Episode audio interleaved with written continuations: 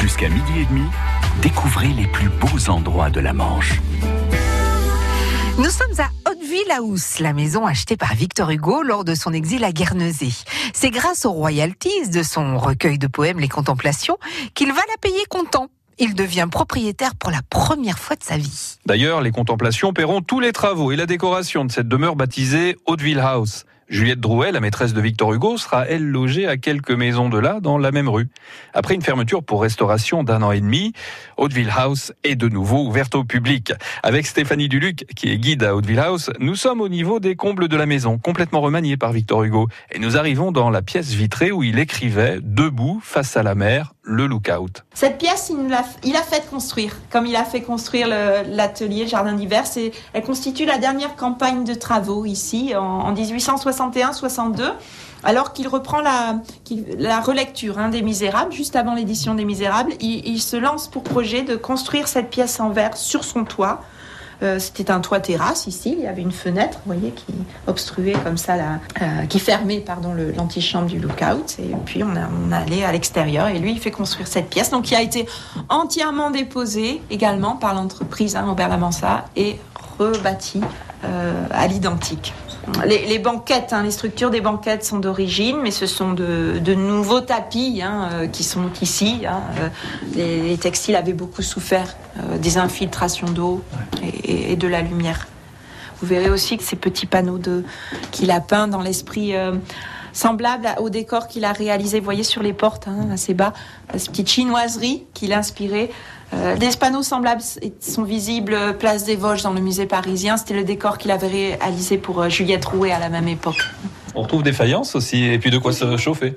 oui, oui, oui. Alors, encore une fois, dans ses carnets, Victor Hugo dit que ce poêle hein, en faïence fait plus de fumée qu'autre chose, mais ma foi. Donc, elle, est intéressante, cette pièce, cet étage entier est intéressant. On est dans une maison qui a tout de la maison bourgeoise hein, du 19e siècle, éclairée au gaz, très confortable. Toutefois, c'est un esprit euh, bien anti-bourgeois, hein, c'est un romantique, Victor Hugo. Euh, c'est un anticonventionnel qui s'installe ici. Il prend ici ce qui était réservé aux domestiques et se réserve cet étage sans confort, mais on voit très bien ce qu'il y trouve. Hein. Il y trouve une, la poésie, peut-être, hein, la contemplation.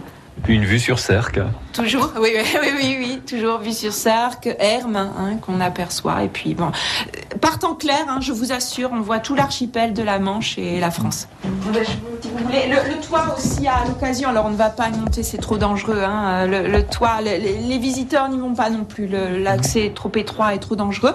Mais la maison ne se terminait pas là, hein, c'est une tour qu'il a édifiée presque dans cette maison et il a aménagé, Victor Hugo lui-même qui a fait transformer complètement le toit pour euh, aménager cette terrasse, hein, cette sorte de, belvédère euh, tout là-haut, duquel il pouvait observer, on sait qu'il observait les étoiles et, la mer. Hein. Il puisait son inspiration hein, de tous ces éléments qui étaient autour de lui. Cette pièce entièrement vitrée face à la mer qui donne aussi une image romantique à Victor Hugo, l'exilé seul, tourné vers la côte française à moins de 30 000 de là. Stranger Clock, invité du live de France Bleu. C'est plus du blues américain avec des bribes de notes euh, mandingues, touareg et des fois c'est plus typé africain. L'African Blues du groupe manchois Stranger Clock à découvrir ce dimanche dans le live de France Bleu Cotentin. Disponible à la réécoute sur francebleu.fr.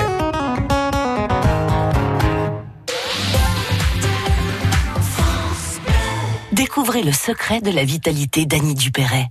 Un secret C'est juste que je suis bien dans ma peau, grâce à mon nouveau soin Nivea Vital Confort et Nutrition. Fine ni la peau sèche. Ma peau est bien nourrie, confortable et moi, je profite de la vie. Découvrez le nouveau soin vital, confort et nutrition pour peau mature de Nivea. Et jusqu'au 22 juin, pour tout achat d'un produit Nivea Vital dans les magasins participants, jouez et tentez de gagner un vélo électrique. Règlement sur nivea.fr.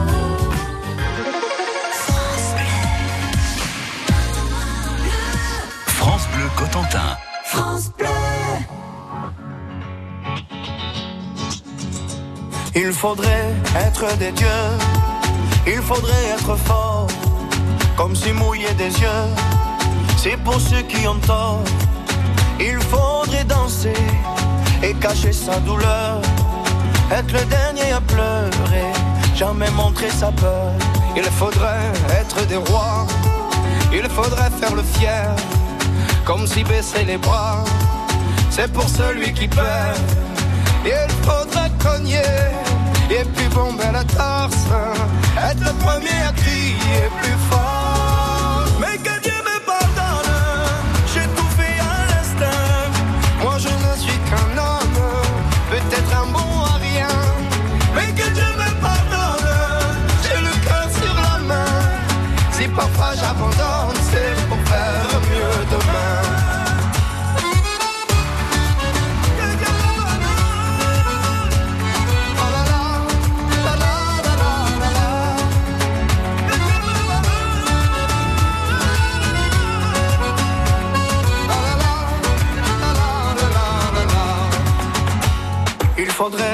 Être un génie, être une onde dans la joie.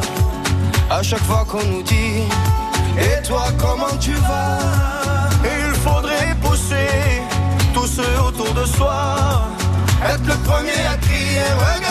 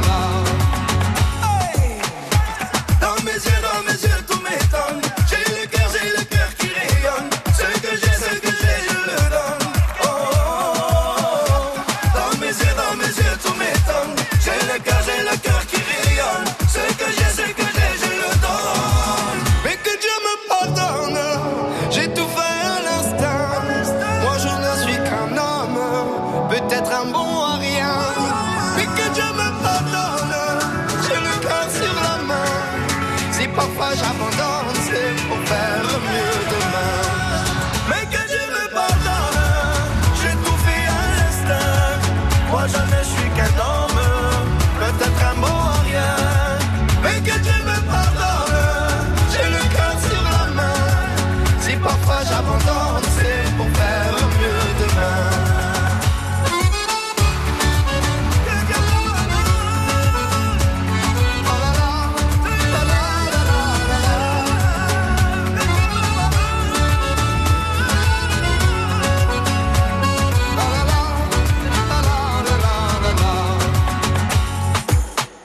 Claudio Capéo, Kenji Girac.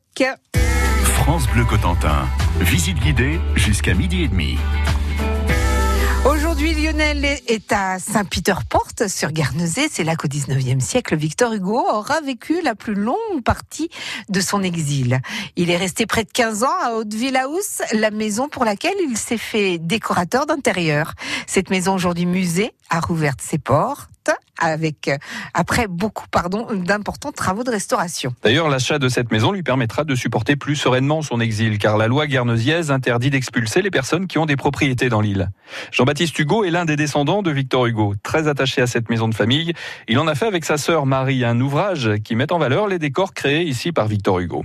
Il évoque pour nous les années d'exil de son ancêtre à Guernesey, l'île au large des côtes françaises, devenue pour lui un lieu de résistance face au régime de Napoléon III. Oui, je pense que euh, s'il avait été en France, il aurait peut-être pas eu une voix aussi euh, retentissante. hein. Il pouvait, là, de son rocher, il pouvait clamer. C'est une image très forte. hein. Et puis, bon, et sa position. C'est quand même euh, 19 ans l'exil. euh, oui, il y a, il y a quand même là euh, une détermination fidèle hein, à ses engagements. Je ne rentrerai que quand la liberté rentrera. Mais je pense qu'il était certainement, il était habité par son œuvre, hein, par euh, sa mission, son sacerdoce, hein, en quelque sorte.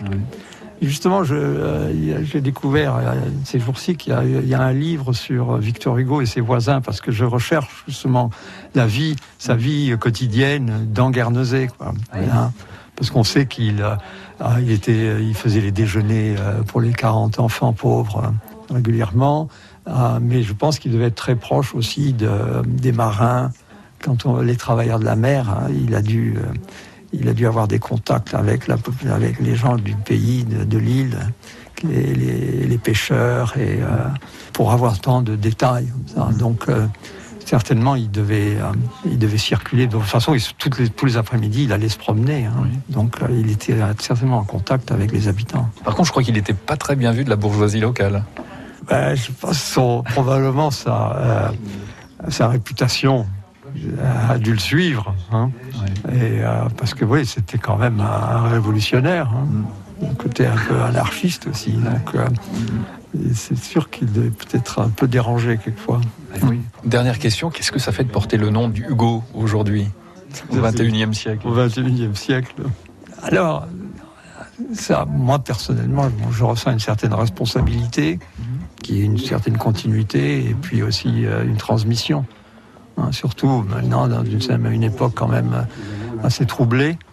Quand on, et puis quand on sait que là, par la fenêtre, on peut voir le, le chêne des États-Unis d'Europe qu'il a planté en 1870, avant de partir. Donc il avait cette vision de, non seulement de la démocratie française, mais une démocratie européenne et universelle. Donc, euh, et puis je pense que bon, ces valeurs, hein, les, valeurs qu'il a, qu'il a promues toute sa vie, euh, ce sont des valeurs auxquelles nous aspirons tous. C'est important que, de les transmettre. Jean-Baptiste Hugo, arrière-arrière-petit-fils de Victor Hugo.